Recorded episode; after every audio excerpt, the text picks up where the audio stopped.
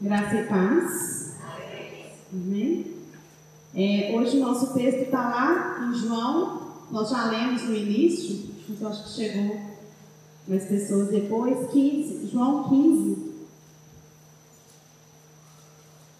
Do verso 1 ao verso 5. Que é o texto em que Jesus disse que ele é a videira verdadeira. Amém? Eu sou a videira verdadeira e o meu pai é o lavrador. Toda vara em mim que não dá fruto, atira, e limpa toda aquela que dá fruto, para que dê mais frutos. Vós já estáis limpos pela palavra que vos tenho falado. E sai em mim, e eu em vós, como a vara de si mesma não pode dar fruto, se não estiver na videira. Assim também vós, se não estiverdes em mim. Eu sou a videira, vós as varas. Quem está em mim e eu nele, este dá muito fruto, porque sem mim nada podereis fazer. Pai, nada podemos fazer sem o Senhor. Nada. Em tudo nós dependemos do Senhor. E nesta noite, mais do que nunca, nós dependemos. Pai, nós queremos sair daqui diferente do que entramos. Nós queremos sair daqui, ó Deus, com a revelação da tua palavra. Senhor, fala ao nosso coração. Traz entendimento, traz cura, traz libertação aqui nessa noite através do poder da tua palavra. Não é a palavra humana, Senhor, mas a tua palavra revelada ao nosso espírito, pelo teu espírito ao nosso espírito. Em nome de Jesus, que nós consagramos ao Senhor este momento. Amém. Então, hoje nós vamos falar que o tema da, do nosso estudo de hoje é melhor do que estar na videira verdadeira é ser parte dela. Quem aqui quer ser parte da videira verdadeira? Quem já é? Amém? O ramo só tem uma, uma obrigação: produzir fruto. Não importa a quantidade de fruto que ele produza, não importa o tamanho do fruto que ele produza, mas a obrigação do ramo é produzir. Tem que produzir fruto. Amém? Esse texto traz um significado muito profundo quando ele nos desperta para o perigo de estar na videira, mas de não fazer parte da videira. Amém? Quem é a verdadeira videira? Quem? Jesus.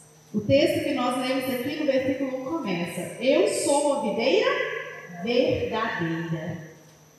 Os galhos, os ramos da videira, eles saem do caule, eles saem do centro, e daí eles começam a se alastrar por todos os lados, e daí eles produzem fruto. Mas se eu for lá e cortar o caule, galho ao, ao ramo e jogar ele ali no cantinho, ele vai dar fruto? Não. Se eu cortar e deixar ele no mesmo lugar, mas eu cortar simplesmente, ele vai dar fruto? Vai? Não. Porque para dar fruto tem que estar ligado. Se não estiver ligado, ele até pode parecer um galho da videira. Ele até pode parecer, eu vou olhar e vou ver, é um galho da videira. Mas o verdadeiro propósito da videira, ele não vai estar cumprido. Porque o propósito da videira é fornecer fruto. Amém? Ele vai estar ali, mas ele não vai cumprir o seu objetivo. Então, se ele está ali e não está dando fruto, há algo de errado. Há algo de errado tem que ser descoberto porque ele, porque ele não dá. Porque se ele não dá, é melhor que ele seja cortado. Estar sem ser é o mesmo que em estando, não permitir que todas as implicações desse estar em seu ser as transformações ordenadas pelo caule. Olha que bagunça. Estar sem ser é a mesma coisa de estar ali na videira, mas não receber a seiva. Não, re, não receber o, o, a vida da videira nele. Então há uma diferença muito grande em estar em, em, em, em é, estar na videira e ser parte da videira. Amém? E é isso que nós vamos falar aqui essa noite. Estar na videira não vai te fazer produzir fruto, mas ser parte da videira vai te fazer frutificar. Não interessa quanto é essa frutificação. Eu não sei se os irmãos vão lembrar um vídeo que passou aqui, acho que foi o ano passado, no fim do ano, que falava do propósito. E que chegaram os pastores, né, que chegaram aqueles grandes homens ali diante de Deus e Deus falou: Não, vocês vão cumprir o meu propósito. E chega uma mulher que criou seus três filhos e ela é a que recebe ali né, a vida eterna. Por quê? Porque ela tinha cumprido o seu propósito. O importante para Deus não é o tanto que a gente faz. O importante para Deus é a gente estar sempre ligado na videira. É a gente cumprir o propósito da videira. Amém? O ramo só tem uma obrigação, guarda isso: produzir fruto. A nossa videira verdadeira nós já sabemos quem é, amém? É Cristo. Se nós somos ramo dessa videira, nós temos a obrigação de produzir frutos. Quando a gente conversa com um profissional, eu fui pesquisar sobre isso, um profissional da área de viticultura, o que, que significa cortar Olha o que ele fala: cortar é podar. Geralmente, corta-se o ramo produtor pela metade. Gente, olha que interessante. Quando vai se podar ali a videira, eu nem sabia disso. Corta-se o ramo que está dando fruto. Olha que interessante. O ramo que não está dando, ele não é nem considerado. Mas o ramo que está dando fruto, ele é cortado.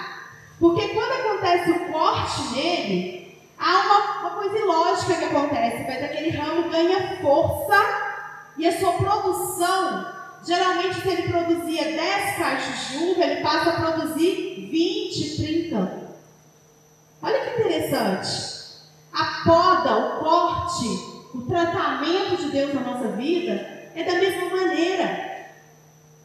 Quanto mais passamos pela poda do Senhor, mais forte nós ficamos, mais prontos a frutificar nós ficamos. Sabe por quê?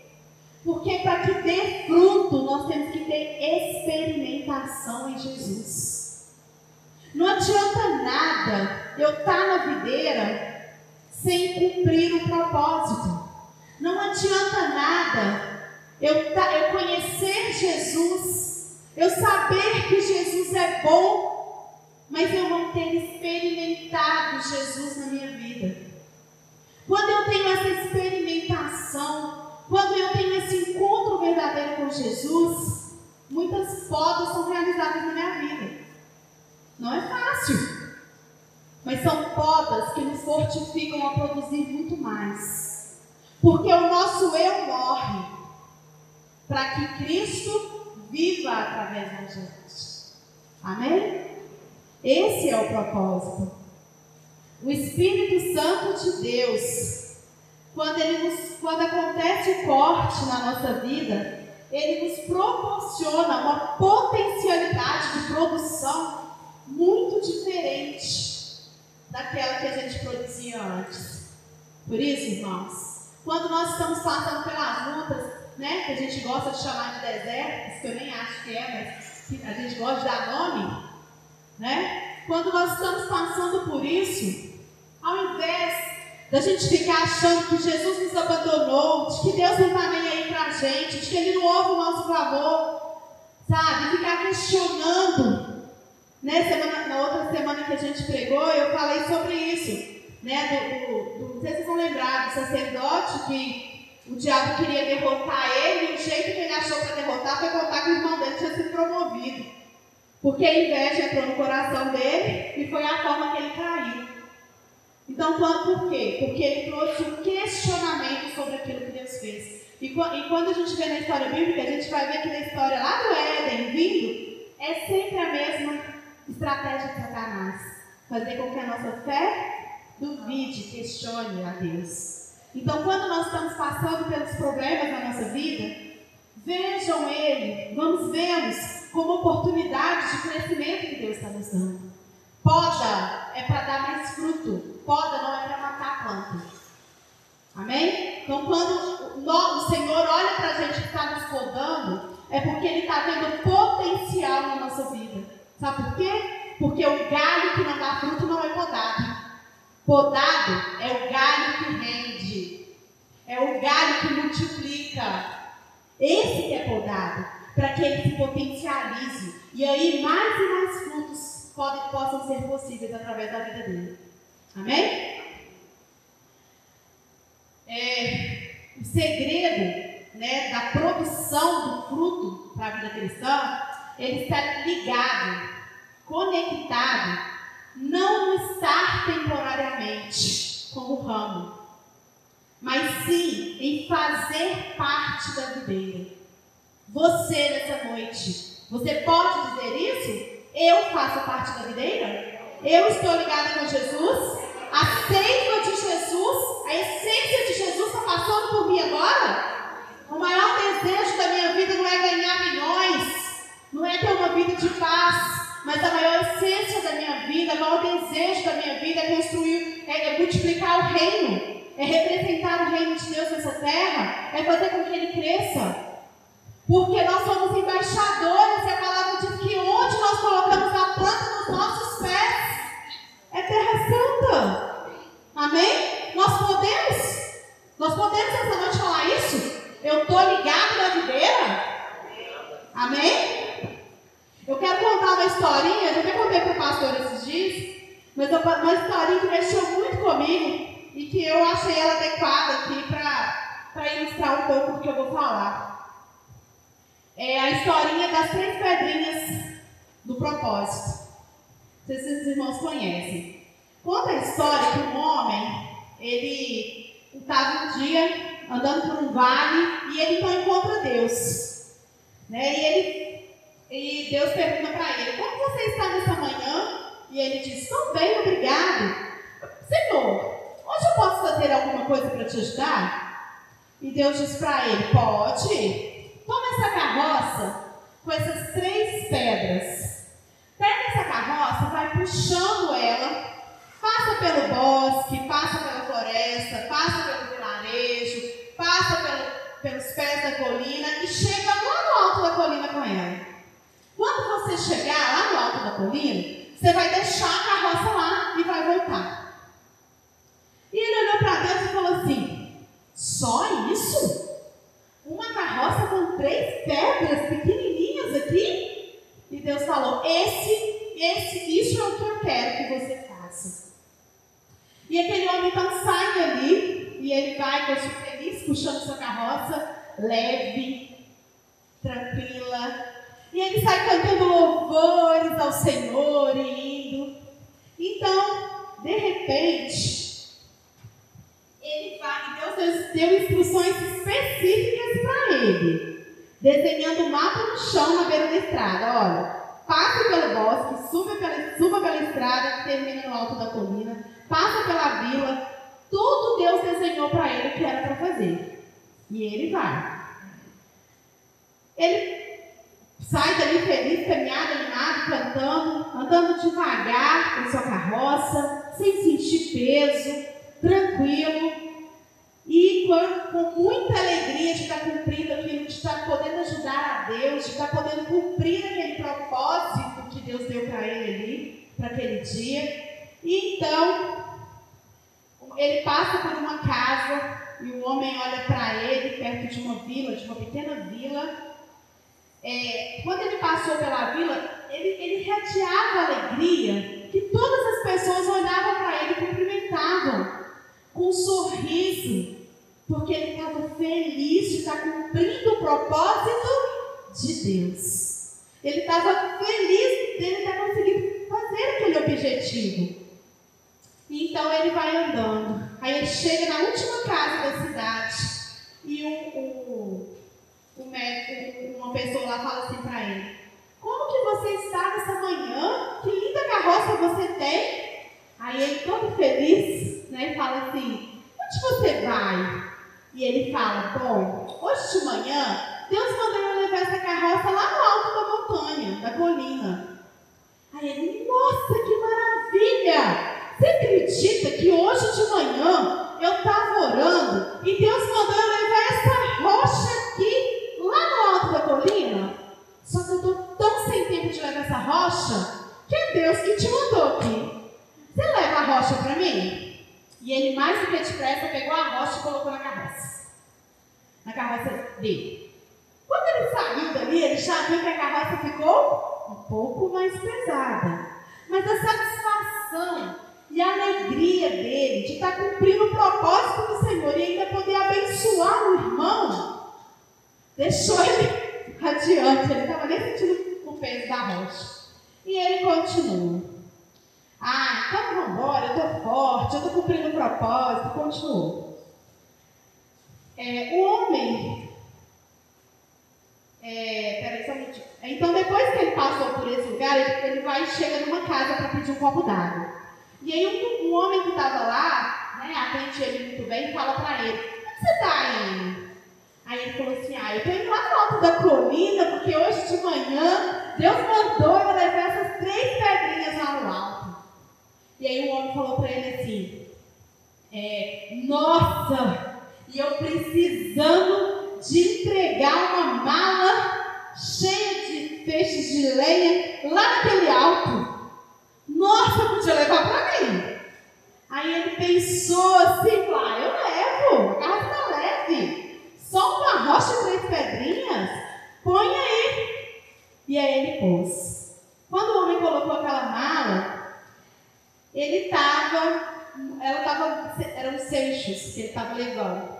Ele arrumou um jeito de colocar aquele seixo ali, para talvez não pesar tanto. Mas quando ele saiu dali, ele sentiu que a carroça já estava pesada. A força dele já não era suficiente mais para carregar aquilo. E aí, a carroça já pesava em seus braços e ele chegava a ser desconfortável. Quando ele começou a subir a colina, ele começou a sentir o peso muito grande. Apesar disso, ele sentia assim, uma euforia de estar tá podendo fazer o propósito do Senhor e ainda ajudar os irmãos, ajudar as pessoas que estavam precisando. Ele sentiu orgulhoso e ele pensava assim: Deus vai ficar orgulhoso de mim. Pensa, eu estou para Ele. Quando ele foi chegando mais perto da colina, a carroça começou a ficar tão pesada, quando ele começou a subir um pouquinho, mas tão pesada que ele já não suportava mais. Então ele resolveu parar para arrumar a carga e nisso uma pedra rola e bate na perna dele. E então ele começa a reclamar: já chega. Deus não pode esperar que eu puxe isso tudo até o alto da montanha. Ó oh, Deus, isso é muito duro para mim. Pense só, carreguei esse tanto de pedra, esse tanto de peixe, para levar lá no alto da colina e simplesmente deixar lá. Ah, não, isso é muito para mim. Já chega, para mim já chega. E ele pensou até em deixar a carroça cair, voltar lá naquele morro. Ele pensou em chutar o balde. Ele pensou em largar para lá e deixar de cumprir o propósito de Deus. E aí, quando ele estava lá, que ele, ele clamava a Deus: Pai, manda alguém. Pai, manda alguém para me ajudar. Esse ministério de levar essa pedra até no alto da montanha está muito duro. Manda mais gente. Precisa de mais gente. Quando ele começou a clamar, Deus apareceu do seu lado. E Deus virou para ele e falou assim: Ô oh, meu filho, parece que você está tendo dificuldades. Qual é o seu problema?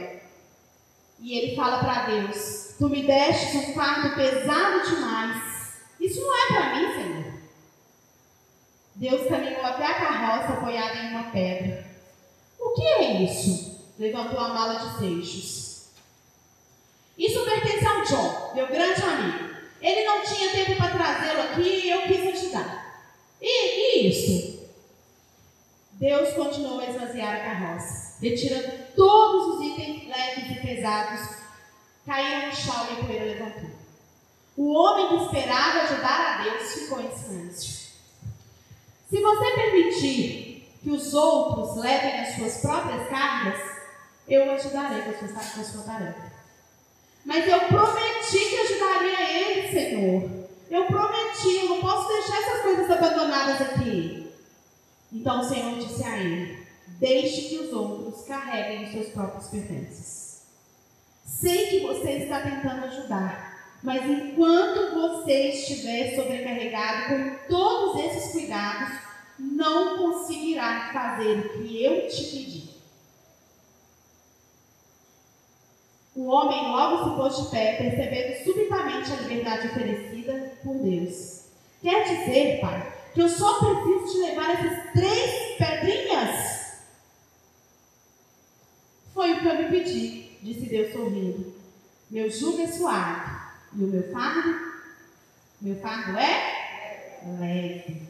Nunca vou lhe pedir para carregar mais do que você consegue suportar.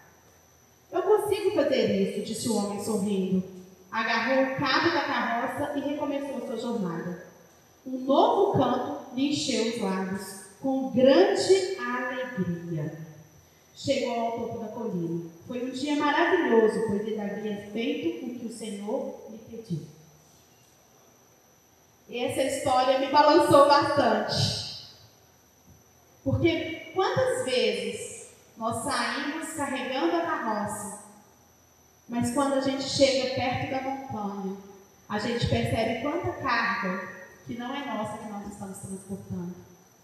E toda vez que nós fazemos isso, nós deixamos de cumprir aquilo que o Senhor esperava de nós.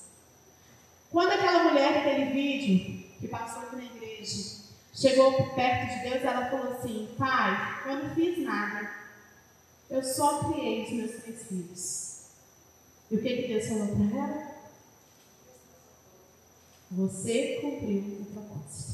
Porque os seus filhos são bênçãos missionários e conquistaram tantas almas, eles tinham conseguido muito mais almas do que os pastores que estavam ali dedicando fora do propósito. E essa historinha, ela ilustra que muitas coisas podem nos tirar de estar, de ser parte da videira e às vezes nos colocar só em fazer parte da videira. Uma dessas né, é, questões que nos tiram da videira é a incompreensão do propósito de Deus. Lá no Salmo 119, 27 diz que faz-me discernir o propósito dos teus preceitos, então meditarei nas tuas maravilhas. Faz-me discernir os propósitos dos seus preceitos. Olha, olha o término. Então meditarei nas tuas maravilhas. Quando nós estamos fora do propósito, é muito difícil a gente meditar nas maravilhas do Senhor. Quando a gente não compreende o nosso chamado e a gente quer fazer aquilo que não é, sabe? Muitas vezes a gente vai deixar de contemplar, de meditar e contemplar as maravilhas do Senhor, porque aquilo vai se tornar carga na nossa vida. Propósito não é seguir algo. Propósito não é seguir algo, é definir o caminho, é definir onde você vai chegar. Propósito é saber onde você vai estar daqui a tempo. Propósito é aquilo que arde no seu coração. Propósito é aquilo que você faz com alegria. Às vezes a gente fica perguntando, mas qual é o propósito de Deus para minha vida? Será que há um propósito? E nós precisamos nos perguntar Essa é uma dúvida que tem que ser frequente na nossa vida. Eu tenho cumprido o chamado, eu tenho cumprido propósito? Mas o propósito de Deus é muito claro na palavra dele. Ele nos chamou para ser ramo de uma videira. Ele te chamou para frutificar, utilizando a seiva que vem dele. Ele te chamou para você fazer parte dele. Quando que nós cumprimos o propósito quando nós fazemos parte da videira. Amém? E isso é o cumprimento. Quando nós fazemos parte da videira, nós vamos ter discernimento na hora que as pedras aparecerem para a gente carregar. Mas quando a gente quer viver pelo nosso próprio entendimento, confiar no nosso próprio entendimento, muito pouco provável que a gente vai entender o propósito de Deus. Então, primeira coisa que às vezes me interrompe, me impede de estar na videira, eu não saber qual o propósito de Deus para mim. Eu não entender isso. Eu achar que eu sou um ramo que estou presente na videira, mas não entender que eu faço parte. Não está entendendo isso, irmãos? Que eu faço parte. Você e eu fazemos parte da videira. Gente, Cristo está em nós. Nós não somos qualquer um. Amém? Não somos, nós somos cristãos. Amém? Nós fazemos parte da videira que é Cristo. O caráter dele tem que estar estampado na nossa vida. Porque não mais vivo eu, mas Cristo vive em mim. O que, que é isso? Os meus desejos, as minhas vontades são substituídos pelos desejos e as vontades do Pai. É a evidência disso. Isso vai fazer com que o reino de Deus seja reproduzido, seja trazido à realidade em cada lugar que eu tiver. Em cada parte do mundo que eu tiver. Seja na minha casa, na minha família, no meu trabalho, seja no outro lado do mundo, seja numa viagem. Segunda coisa que pode, nós até começamos a ver isso na última vez que eu ministrei também, mas eu vou falar de novo, é, que nos, às vezes nos impede de compreender o que é fazer parte da, da videira, eu li um texto, eu ouvi, li, né, eu ouvi um livro esses dias em que falava das barras de chocolate espiritual. E eu achei essa ilustração muito boa também, aí eu trouxe ela. Que fala das distrações. Às vezes nós colocamos as distrações como aquilo que não faz parte da igreja. Às vezes a gente coloca as distrações no videogame, na No WhatsApp. Mas às vezes as distrações que nos impedem de compreender o fluir da videira na nossa vida não é nem nada do mundo. Às vezes são comportamentos nossos enquanto cristãos. E a, uma pastora, ela chama Terry, mas eu não sei o, o outro nome dela, ela fala o seguinte, que um dia ela, tava, ela ia receber visita para jantar e ela ficou o dia inteiro fazendo comida, fazendo comida para ela servir para as visitas. E quando ela deu umas quatro horas da tarde, ela estava morrendo de fome, toda desarrumada. Então, ou ela comia, ou ela arrumava para receber as visitas. Então, ela achou uma barra de chocolate, ela pegou um pedaço daquela barra de chocolate, comeu, e foi, arrumou, e ficou toda bonita lá para receber. Quando as visitas chegaram para o jantar, ela serviu a mesa para o jantar, todo mundo comia menos ela.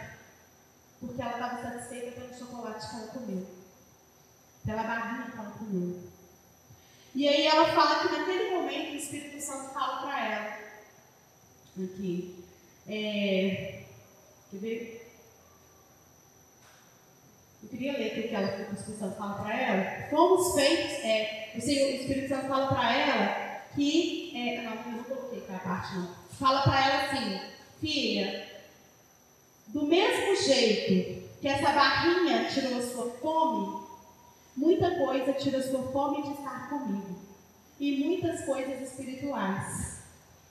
Muitas coisas espirituais, ou seja, não são coisas seculares, tiram a sua vontade de estar comigo.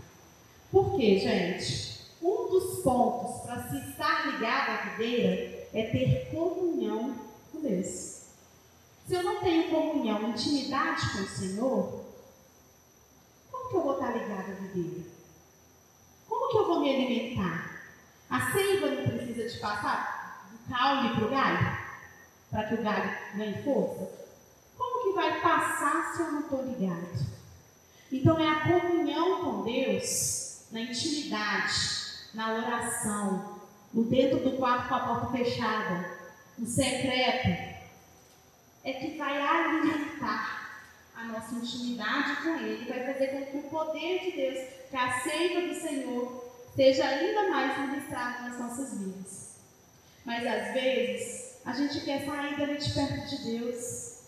Então a gente fala assim: ah, mas eu vou assistir uma pregação, ah, eu vou ler um livro, eu vou ouvir uma palavra. E a gente começa a substituir esses momentos de a sós com Deus por algo que não é errado, que a gente deve fazer também. tá? Devemos fazer e muito, né? É, eu, eu, sempre digo, eu falo, gente, eu arrumo casa com fone ouvindo, ouvindo pregação, eu passo roupa ouvindo pregação, eu faço almoço ouvindo pregação, ouvindo seminários, ouvindo audiolivros. É importante, mas isso não pode substituir a unidade a comunhão. Isso não pode substituir o estar ligado à videira nesse momento. Amém? Isso é importante, mais uma vez eu falo, mas isso não é o principal.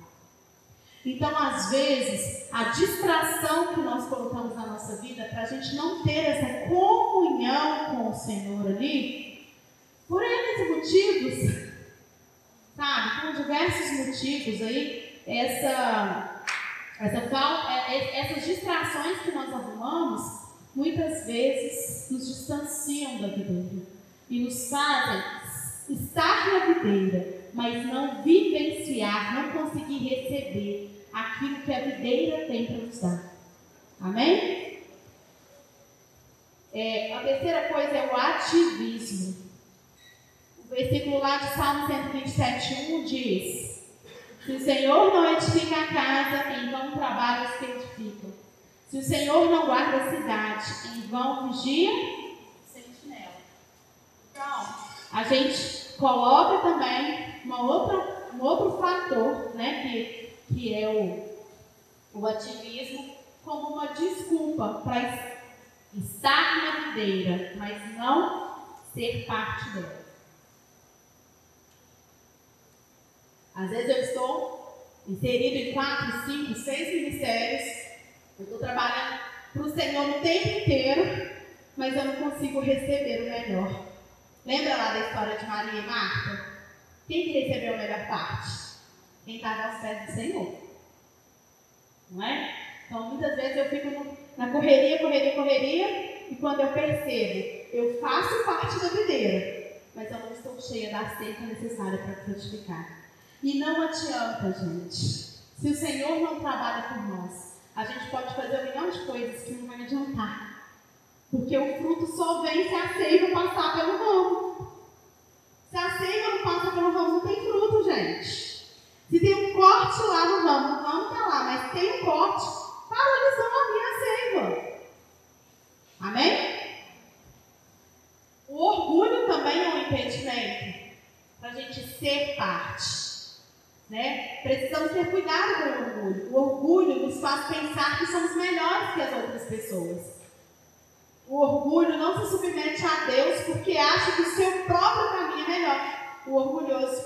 O orgulhoso ele acha assim: ah, eu estou fazendo, eu estou produzindo, o Senhor está satisfeito comigo. Ó, ó, quanto movimento. O orgulhoso é isso. E quantas vezes nós somos orgulhosos? Quantas vezes nós nos impedimos de ir para diante do Senhor para ir para o pé dele, para ouvir o que ele tem para nós? Hoje, você perguntou para Deus o que ele queria que você fizesse? Sinceramente.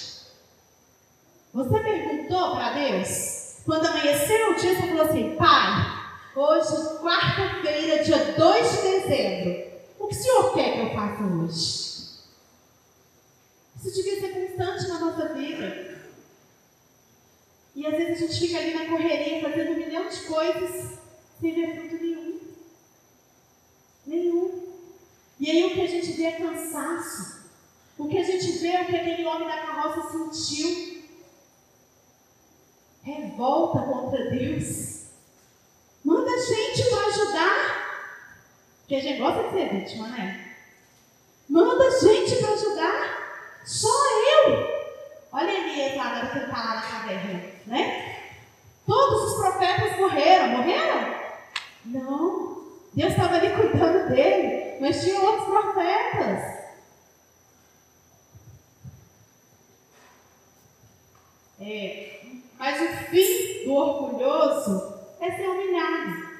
O nosso orgulho, irmãos, deve ser de fazer parte da videira.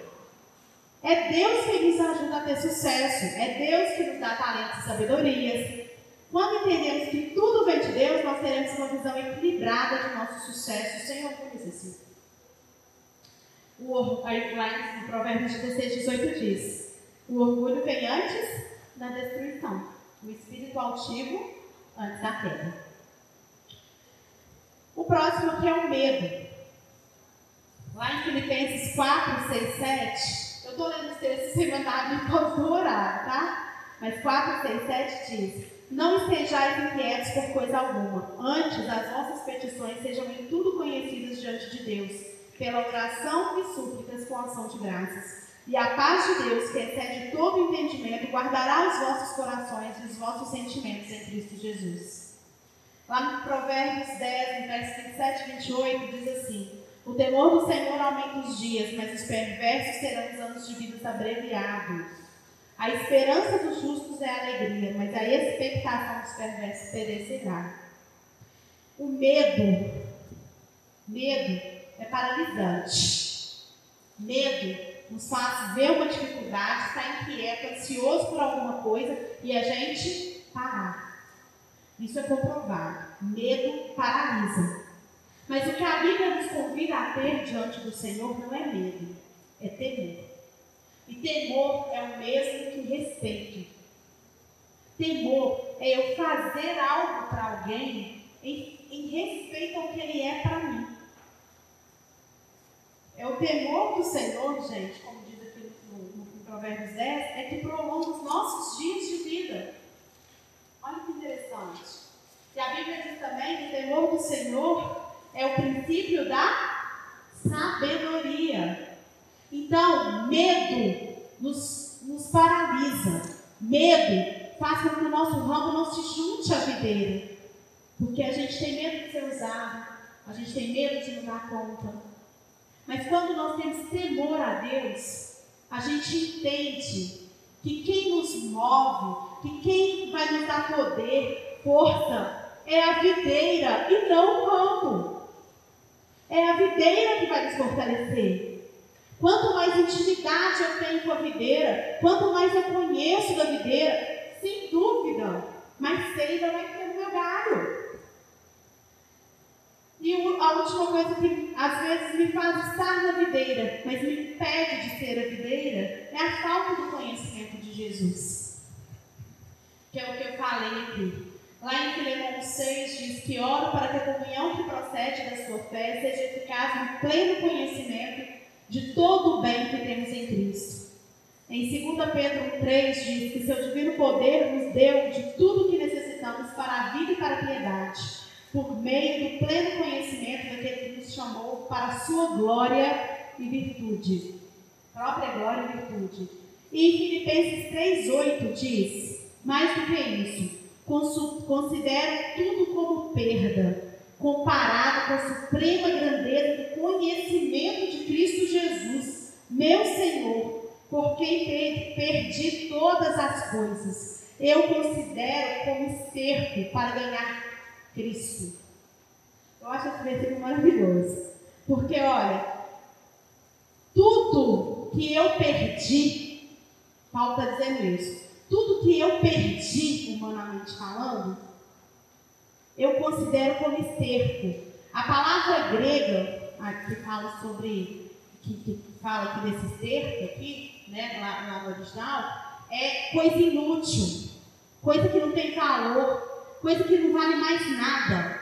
Então Paulo diz: Isso para mim é como cerco, porque nada se compara ao conhecimento de Cristo.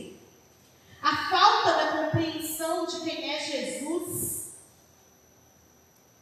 é um impedimento da gente fazer parte dele. Eu preciso saber quem é Jesus. Eu preciso saber por que, que Jesus veio à Terra. Nossa, a gente já frequentou a escola dominical infantil, a gente já aprendeu isso. Gente, não é tão simples assim. Aliás, é simples. Mas às vezes a gente não compreende por tamanha simplicidade. Conhecer quem é Jesus vai nos fazer conhecer a nós mesmos. Porque se nós somos a reprodução de Cristo, eu sou. Eu tenho que ser, eu tenho que conhecer aquilo que eu estou reproduzindo. Eu não estou lembrando ver onde está, eu sei que está numa das cartas, não estou lembrando o versículo, a referência, mas tem um versículo que diz que, que eu preciso de ter Cristo como um espelho, não é? Quando eu olhar no espelho, sabe? Quando eu, eu, eu, eu olho no espelho, eu vejo a Cristo. Eu vejo a Cristo. Mas para que essa imagem de Cristo seja formada em mim, eu preciso conhecer Jesus. Eu não tenho que conhecer Jesus só por te ouvir falar. Ontem eu estava lendo um livro e falava que de 100 cristãos, um lê a Bíblia inteira. 99 compartilha o que esse um leu. Porque esse um vai, vai. Amém. Que eu estou ouvindo. Mas, gente, eu preciso saber quem é Jesus. Eu preciso de entender o propósito de Jesus. Às vezes eu vejo pessoas assim, né? Ah, que Jesus morreu na cruz. Gente, a cruz é o maior motivo da nossa alegria. Se não tivesse a cruz, não tinha comunhão. A cruz é a nossa reconciliação com Deus. Ah, Jesus morreu para pagar pelos meus pecados. Tudo bem, isso é uma das causas, uma das questões que Jesus resolveu na minha vida. Mas não foi só isso. Jesus me trouxe de volta para o Pai. Jesus me trouxe para uma posição de filho. Quem é Jesus? Quem é Jesus para você? Por que, que você é cristão? Por que, que você é cristão? Amém? Leva para casa essa pergunta. Anota, escreve, responde. Traz isso, evidencia isso na sua vida. Porque muitas vezes nós somos cristãos, mas não fazemos parte da videira. Não estamos ligados à videira. Não recebemos da seiva. Porque a gente está preocupado com tanta coisa que a gente desvaloriza aquilo que é o, o essencial para a nossa vida hoje, enquanto cristãos. Paulo fala que tudo aquilo para ele não tem importância, é como esterco, só para ele ganhar a Cristo. Aquele que perde todas as coisas, sem exceção, a si mesmo, ganha a Cristo e é ganho por Cristo. E ainda mais, até que Paulo fale de ainda não ganho. Paulo ainda estava falando isso lá. Mas aquele que está em Cristo, gente, é uma nova criatura. Aquele que está em Cristo faz parte da videira. Aquele que está em Cristo reproduz a face de Cristo, reproduz o caráter de Cristo, espelha Cristo. E isso vai desfazer criar a videira. Então, esses fatores que eu trouxe aqui foi o que o Espírito Santo trouxe no meu coração nessa tarde. Eu estava orando e pedindo ao Senhor que me trouxesse entendimento sobre isso. Sobre, a, sobre ontem de noite o Senhor falou para mim, ramo ligado à videira. E hoje eu fui orar e buscar o Senhor, o que era o ramo ligado à videira? E quando eu fui estudando, eu fui entendendo isso. Isso que o Senhor trouxe no meu coração. O ramo, ele precisa estar ligado. Se nós não estamos ligados, se a gente tem arrumado desculpas para não se ligar, a gente está perdendo a grande oportunidade de, vivenciar né, a seita de Deus na nossa vida. A gente está perdendo a oportunidade de carregar a carroça leve. E a gente está aí carregando a carroça pesada sem que seja a vontade do Senhor. Amém? Então, que a gente possa pensar sobre isso, que a gente possa refletir, que a gente possa ir para a presença do Senhor e ter coragem de perguntar para Ele o que o Senhor quer que eu faça. Como esse homem perguntou aqui da carroça. Amém? A pastora vai encerrar.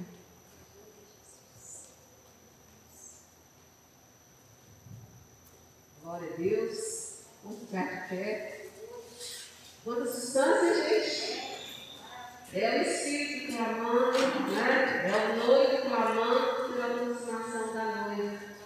O Senhor me levou em Apocalipse, quando ele escreve para a de Éfeso, e diz: é, Eu sei as tuas obras, o teu trabalho, a tua paciência, e que não pode sofrer os maus, e puseste à prova os que de ser apóstolos e não são, e tu os achaste mentirosos.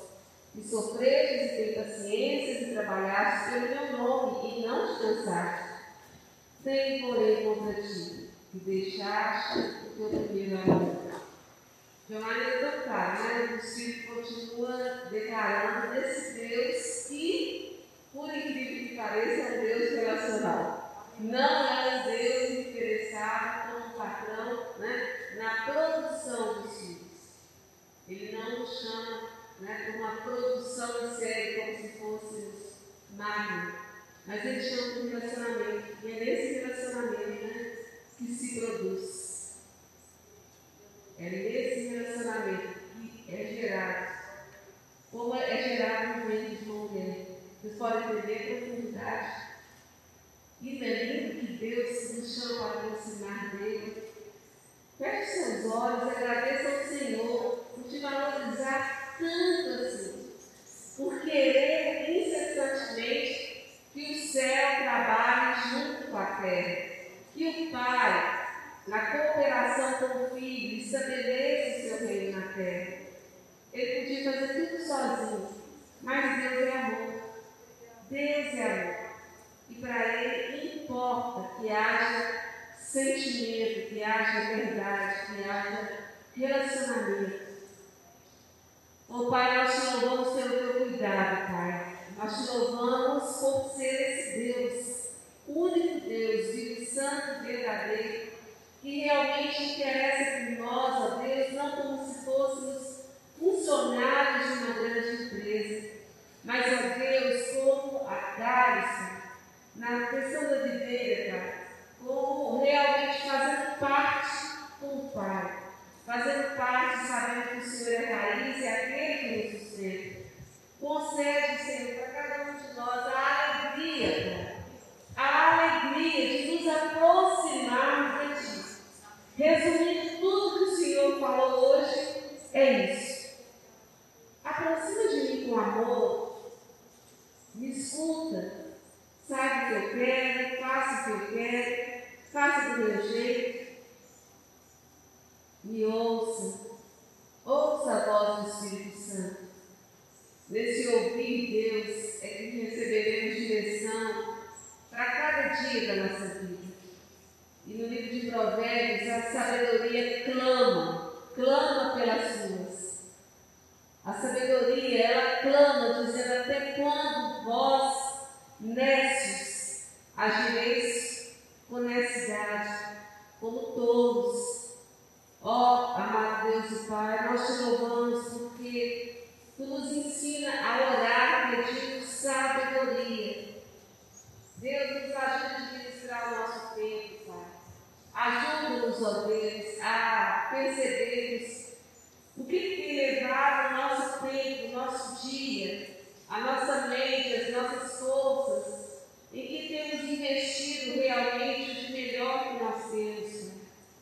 Ó Deus, que teu Espírito possa continuar ministrando essa palavra nos nossos corações, para que com sabedoria a gente possa se achegar mais perto de Ti que é esse clamor do teu coração.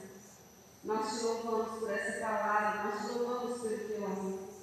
E nós queremos agora, Pai, orar cada pedido de oração, pedir para os intercessores virem aqui, estendendo as mãos para a igreja, abençoando a cada vida, em nome de Jesus, e que você possa colocar diante do Senhor o seu pedido de oração, se você não escreveu e colocou aqui, você pode escrever e colocar antes de sair. Mas desde já nós vamos estar orando em nome de Jesus. Amém, Senhor. Olha, nessa hora, Deus, eu queria te agradecer, Senhor, por nos chamar a atenção para, ó Deus, o tamanho da responsabilidade que temos, ó Deus estar na tua presença.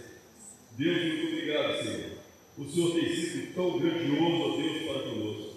O Senhor tem sido tão poderoso para conosco. E a sua seiva, Senhor, é que nos tem alimentado, nos tem tornado cada dia mais próximos, ó Deus, diante de Ti na Tua presença, Senhor.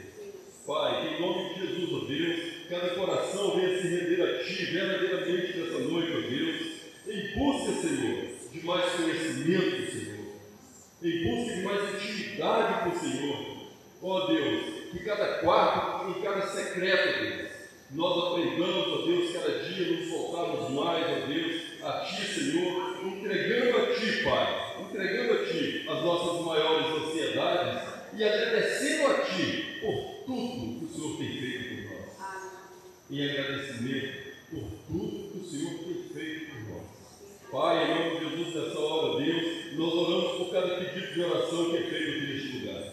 Nós oramos, ó Deus, por essas orações, ó Deus, por esses pedidos que estão contidos nesses corações, Deus, nessas mentes Ó Senhor, em nome de Jesus, a, a, partir de cada um de nós, ó Deus, a partir de mim, Senhor, que o Senhor venha satisfazer, ó Deus, os desejos do nosso coração.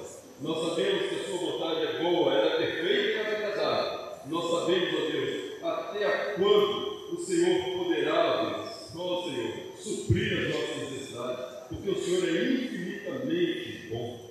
Senhor, em nome de Jesus, que cada pedido de oração seja aceito, Deus, no teu altar. E que a graça do Senhor, Deus, venha fazer parte da nossa vida, hoje e sempre, em nome de Jesus. Amém.